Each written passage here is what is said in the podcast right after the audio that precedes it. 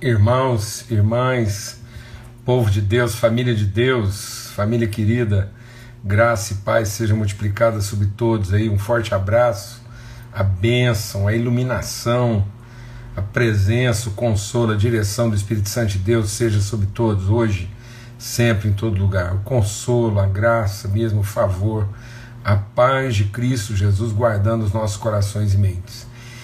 Eu quero declarar mesmo assim, paz de Cristo, paz, consolação, virtude, revelação sobre a casa de um grande amigo, grande amigo que se despediu hoje da gente, um homem de Deus, um homem de poucas palavras, mas de muita atitude, muito posicionamento. Como ele falou a todos nós, a todos os seus amigos, ele sempre falou com a sua atitude, com a sua postura, com a sua dignidade na minha vida especialmente.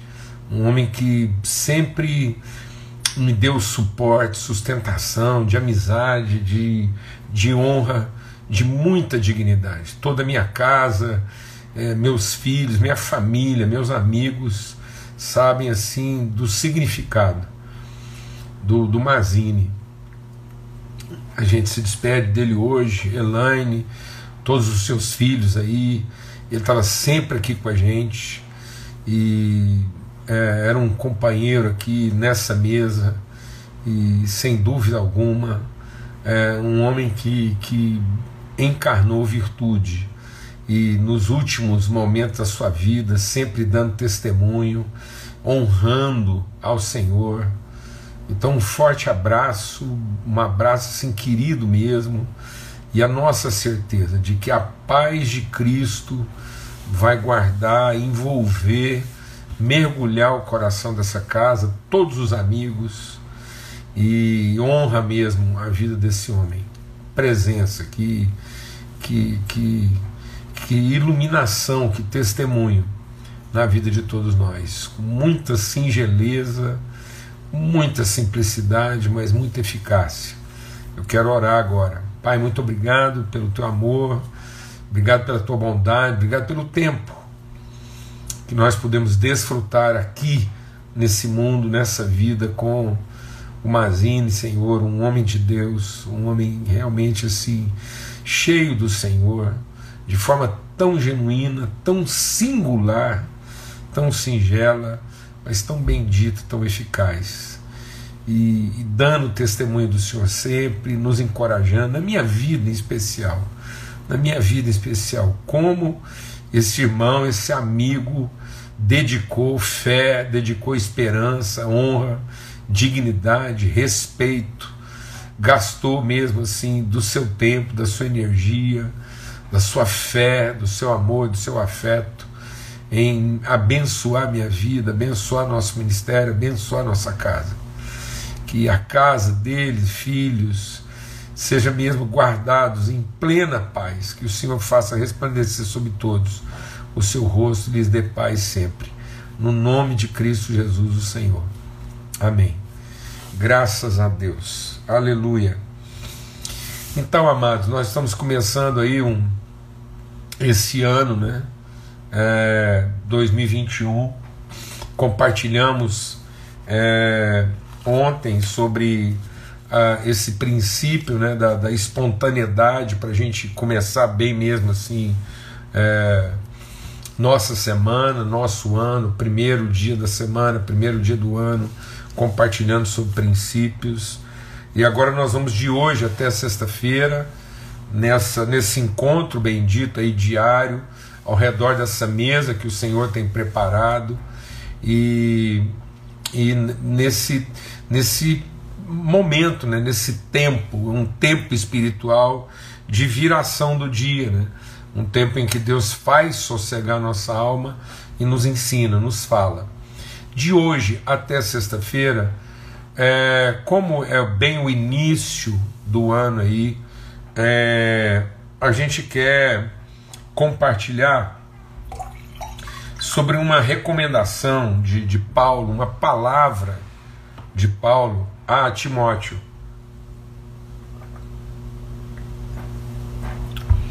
E Paulo escrevendo a Timóteo como a um filho, né? Então ele diz, ele sempre está chamando de servir Timóteo como seu verdadeiro filho. E aí no capítulo 4, ele, ele coloca aqui algo, né? E ele diz assim, ó. É, eu queria ler do versículo 1 até o versículo 6. Então nós estamos lendo em 1 Timóteo, capítulo 4, de 1 a 6. E diz assim: Ora, o Espírito afirma expressamente que nos últimos tempos alguns se desviarão alguns se corromperão. Até na semana passada, que a gente é, gastou aquele tempo para reflexões, perguntas e tal, surgiu essa pergunta, né? Do que, que seria uma apostasia? Vamos deixar o Espírito de Deus ministrar o nosso coração aqui. Apostasia não é a pessoa deixar de crer, mas ela é ser corrompida na essência da sua fé. A sua fé deixar de ser uma fé genuína, verdadeira, fundamentada, inspirada no amor de Deus e passar a ser uma crença. Então, a apostasia dos últimos dias, cuidado com isso aí. Apostasia, às vezes você pensa que uma pessoa é incrédula. Você fala, ah, fulano de tal é incrédulo. E não é. Ele é crente lá das convicções dele. Se ele fosse incrédulo, era mais fácil tratar com ele. Porque a palavra de Deus diz que Deus escreveu a eternidade no coração das pessoas. Então, quando você encontra uma pessoa que, que não defende, que não postula, que não está apegada a um tipo de crença, é muito mais fácil você tratar com ele. Mas a, a, a, crença que eu desenvolvo, o seu tipo de, de divindade que eu idealizo, isso é uma apostasia. Então a palavra de Deus está dizendo que exatamente nisso, que muitos se apostatarão. Por que, que eles vão apostatar? Tá vendo? Tá aqui, ó. Porque eles vão obedecer a espíritos enganadores e ensinos de demônios. O que, que são ensinos de demônios e espíritos enganadores? É toda forma de crença, deixa Deus ministrar no nosso coração. É toda forma de crença que se fundamenta naquilo que o homem faz para merecer Deus. Então, qual é o, qual é o resumo dos ensinos dos demônios? O que, que é o ensino de demônio? É aquilo que o Satanás propôs lá no jardim e o que ele propôs para Jesus. Então ele nunca ensina outra coisa. Ele muda um pouco a retórica dele, mas a, a, a, a, a essência do ensino de demônios é o que? No dia em que você fizer, então você será. Faça para se tornar aquilo que você julga merecer. Então é toda uma forma de crença baseada no que? Num, num ato meritório. Então eu vou orar porque para que Deus me atenda, eu vou eu vou é, dar dízimo para Deus me fazer ficar rico, eu vou louvar para que Deus me ouça. Então é toda uma regra né, de, de causa e efeito, meritória. Isso é um ensino de demônio e esse espírito é enganador. Por que, que ele é espírito enganador? Os apóstolos já escreveram sobre isso. Eles disseram o quê? Que nos últimos dias virá o espírito do anticristo. O que é um espírito enganador? Todo espírito que não é Cristo, todo espírito que não é oferta espontânea, todo espírito que não é entrega voluntária, tudo aquilo que negocia, que barganha, que é anti-oferta, anti-entrega, anti-dedicação, anti-sacrifício espontâneo, é anticristo. Cristo é aquele que foi ungido para ser oferta em favor dos seus irmãos. Então, pela hipocrisia dos que falam mentira e que têm a sua consciência cauterizada. Então, muitas pessoas, assim, elas, elas acreditam mesmo na, na, na, na, na mentira que elas estão contando. Lembra que a gente falou aqui já bastante, exaustivamente sobre isso, mas nunca é demais, né? Que às vezes as pessoas têm dificuldade de lidar com a verdade, por quê? Porque elas estão com a consciência cauterizada. Ó, alguém está dizendo aí, a Silva, está é, tá dizendo que não tem som. É, e eu acho que está tendo som, porque ninguém tinha falado nada até agora não. Então talvez você vai ter que sair e entrar de novo, tá bom?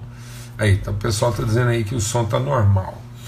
Beleza, então às vezes acontece isso. Quando você tiver dificuldade ou com som, alguma coisa, você sai e entra de novo.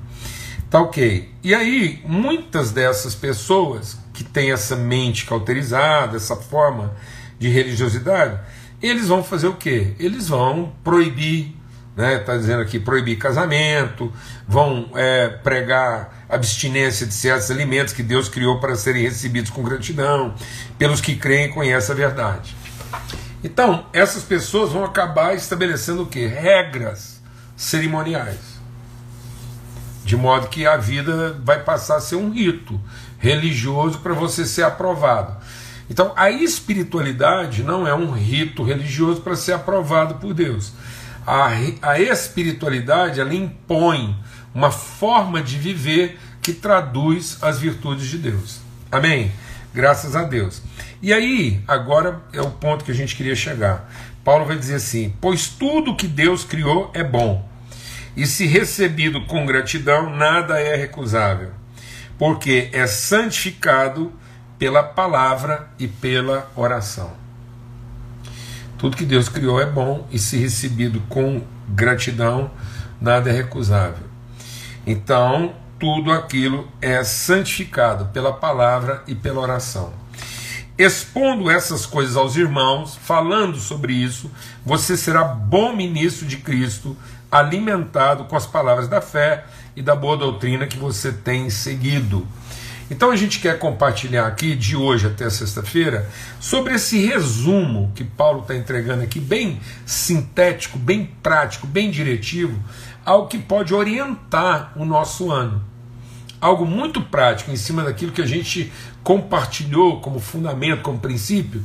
Então, o nosso empenho aqui de segunda a sexta-feira é tomar dos princípios, da palavra que a gente tem discernido, compartilhado aqui, e colocar isso numa forma bem pedagógica, bem aplicada na nossa vida, na nossa rotina, no dia a dia, coisa da semana mesmo. Como é que você vai transformar os nutrientes que Deus nos entregou em alimento diário? Como é que a gente vai combinar isso e fazer aqui essa mesa? Né? O que, que Deus vai preparando e colocando nessa mesa na viração do dia, para que o nosso entendimento seja iluminado, a nossa fé alimentada, que é o que Paulo está dizendo. Se fizer isso, você vai ser bem alimentado, você vai ser completo, você vai ser pleno né, com as palavras da fé e da boa doutrina que você tem é, seguido, recebido.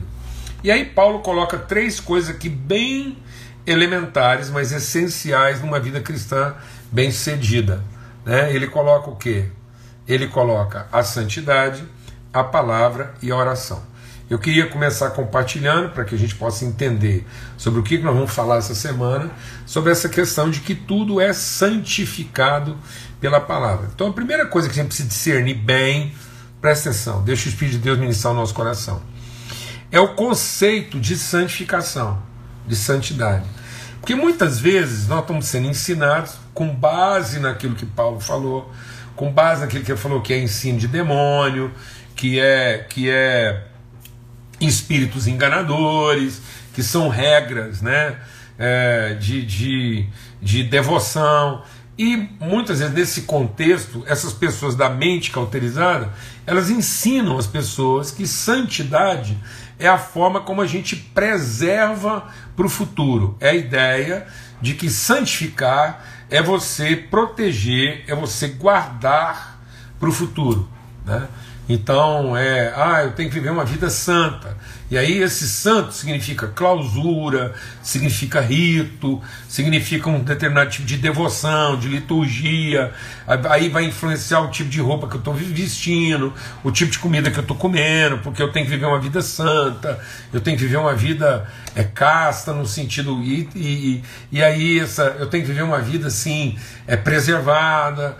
E aí é um certo purismo que exclui a pessoa da vida. É. E aí ela não entende o sentido dessas coisas, ela não entende o sentido da sua santidade, ela só entende as suas obrigações. Lembra que a gente compartilhou ontem, foi bem dentro do tema que a gente tratou ontem como princípio, né? Que, que aquele que faz apenas pela sua obrigação é inútil. Então, alguns conceitos de santidade que são absolutamente inúteis porque eles não têm, não é uma santidade aplicada ao propósito, é a santidade aplicada o que? A exclusão, a preservação. Quem tinha esse conceito de santidade? Te falar. Lembra quando o dono da terra ficou um tempo fora e ele distribuiu os talentos? Ele distribuiu cinco para um, dois para outro, e distribuiu um para o outro lá. E aquele que recebeu um só, ele falou assim, com medo do que podia acontecer, presta atenção, mano. Com medo do que podia acontecer, sabendo que o Senhor é austero, sabendo que o Senhor é muito rigoroso, e ele até ofendeu assim com é, é, que a gente transfere para Deus e com palavras assim muito suaves, ele chamou Deus de desonesto. Ele falou assim: o senhor é tão austero, tão severo, que o senhor até toma aquilo que não é seu. Então, eu temendo esse, esse senhor tão despótico, tão severo, com medo dele, eu peguei o que o senhor me deu e guardei, enterrei, para te devolver exatamente aquilo que o senhor me entregou para não ficar em falta. Muitas pessoas conceituam santidade desse jeito. Então, o que, que é santidade? É uma parte da vida delas que elas é, envelopam para devolver para Deus. O resto da vida delas nem é tão santa assim, não. Mas aquela parte religiosa, devocional, aquela parte quando ela está lá cantando, que ela está vestida, assim, que ela está ali no rito, ela é essa pessoa castiça, essa pessoa devota, essa pessoa assim, num certo sentido até imaculada, cumprindo as suas solenes obrigações diante de um Deus austero. Então eu quero te falar uma coisa: isso não tem proveito algum. Isso, isso é inútil. É inútil.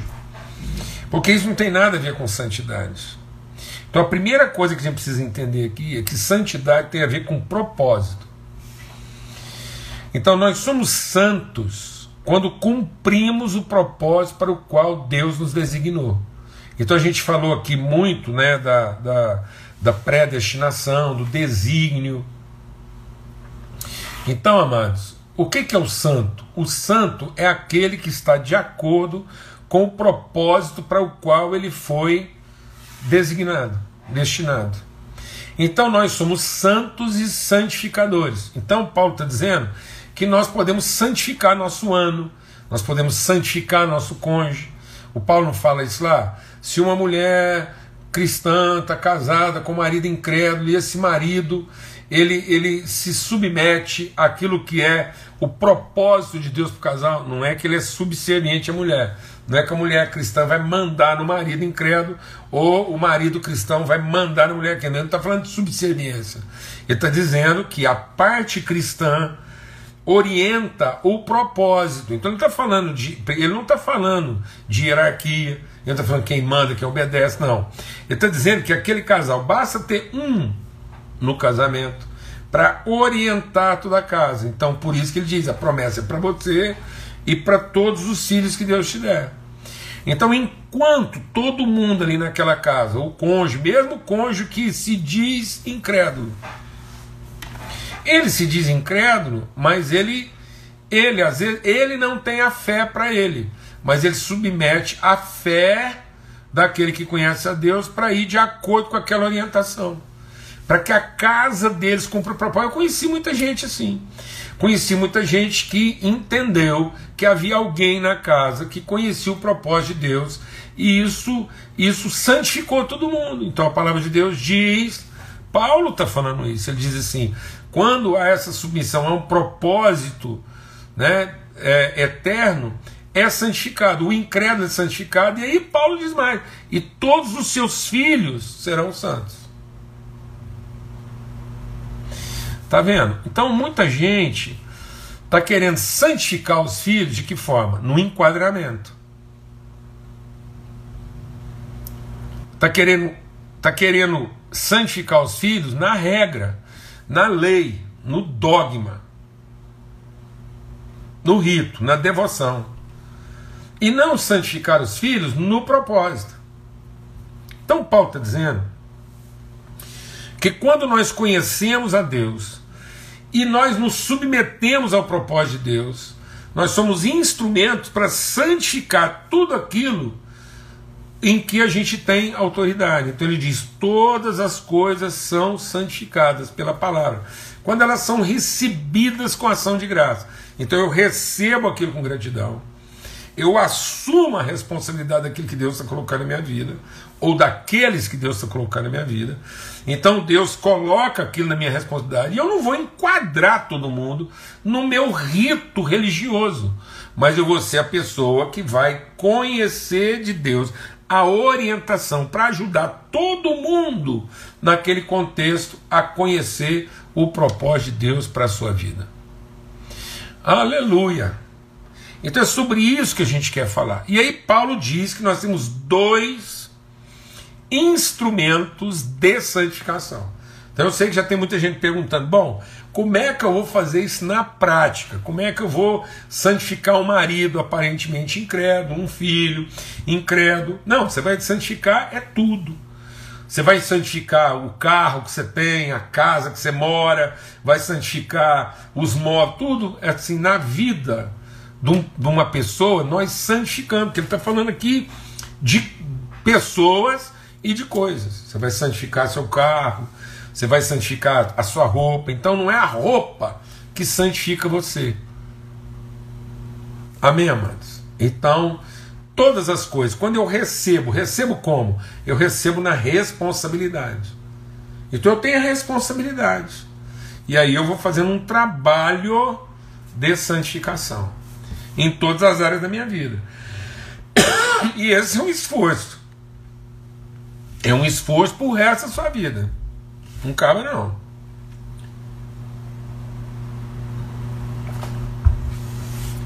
Pessoalmente, eu estou num esforço permanente de santificar tudo na minha vida. Todas as áreas.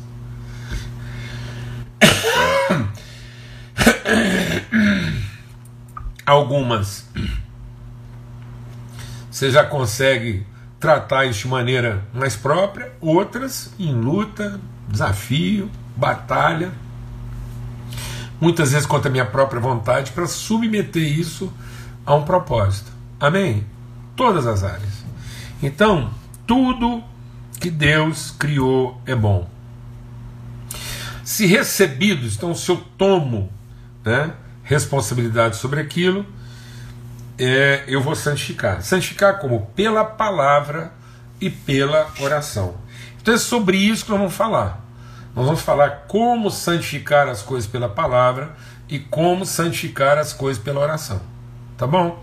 Mas para não atropelar nada, eu queria incentivar você mesmo, animar você, encorajar a estar conosco até sexta-feira, porque a gente vai falar de coisas muito práticas que vão afetar todas as áreas da sua vida, práticas mesmo, todas as áreas. Como você santificar aí seu casamento, como você santificar sua vida profissional, como você santificar suas relações, como, como você entender o que, que é, né, o que, que é, é, é santificar a, até a propriedade, o bem, o patrimônio que Deus colocou na sua vida e na sua mão. Tá bom? E isso vai fazer com que a gente deixe de viver segundo regras litúrgicas, segundo regras devocionais e passemos a viver segundo a orientação do Espírito Santo de Deus. Então, nós vamos estar falando durante esses dias de hoje até sexta-feira sobre santificação pela palavra e pela oração. Amém? Em nome de Cristo Jesus, o Senhor. Isso é, você vai perceber que é bem prático, e aí eu queria já que você estivesse meditando sobre essas coisas, avaliando, já pensando sobre isso, né? E, e, tudo que você lembrar aí de texto, a palavra de Deus, aí você busca, e a gente vai estar aqui de volta amanhã, se Deus quiser, às 18 horas, tá bom? Para meditar um pouco sobre isso. E, e para também é, é quebrar esse preconceito, essa barreira. Muita gente me pergunta: é, ah, pastor, mas a minha mulher não é crente, ah, meu marido não é. Então, assim, mais fácil. O duro é se você fosse crente em alguma coisa que não prestasse. Se ele realmente não for crente, então, se você tiver uma orientação abençoada, bendita e receber essa pessoa e acolher, então aí você vai santificar essa relação. Amém? Glória a Deus. Bom, não sei se você está perguntando aí a base bíblica né? é, do texto que nós estamos lendo. A gente está aqui em, em 1 Timóteo, capítulo 4. Né? Mas se for a base bíblica que eu estou falando aqui, que o cônjuge incrédulo é santificado pelo, pelo crente, está lá em 1 Coríntios, né? É... Ai, 1 Coríntios 7. Então, 1 Coríntios 7. É, né? Então, uma mulher casada com um homem incrédulo ou um homem cristão casado com mulher incrédula, enquanto essa pessoa incrédula consente em ver de acordo com essa orientação, o problema é que as pessoas não olham aqui como orientação e olham aqui como regulação. Aí elas não querem ser uma orientação, uma inspiração para o incrédulo. Não, elas querem ser controle, porque ela quer submeter a parte incrédula ao seu rito e dogma religioso. E não entregar a ele, assumir sobre ele uma responsabilidade de orientação espiritual. Amém? Graças a Deus, é até bom aí, vai lá, isso mesmo, pega lá 1 Coríntios 7, dá uma meditada aí que vai ajudar bastante, tá ok? Então é isso aí, que o amor de Deus, o Pai, a graça bendita do seu Filho, a comunhão, a consolação, a, a instrução do Espírito Santo de Deus seja sobre todos. Uma vez mais, que o Senhor faça resplandecer sua face bendita e consoladora sobre a casa, a família do nosso amigo Mazini. Voltou para casa, descansou no Senhor, uma luta tremenda, mas que a paz de Cristo seja sobre todos. Amém?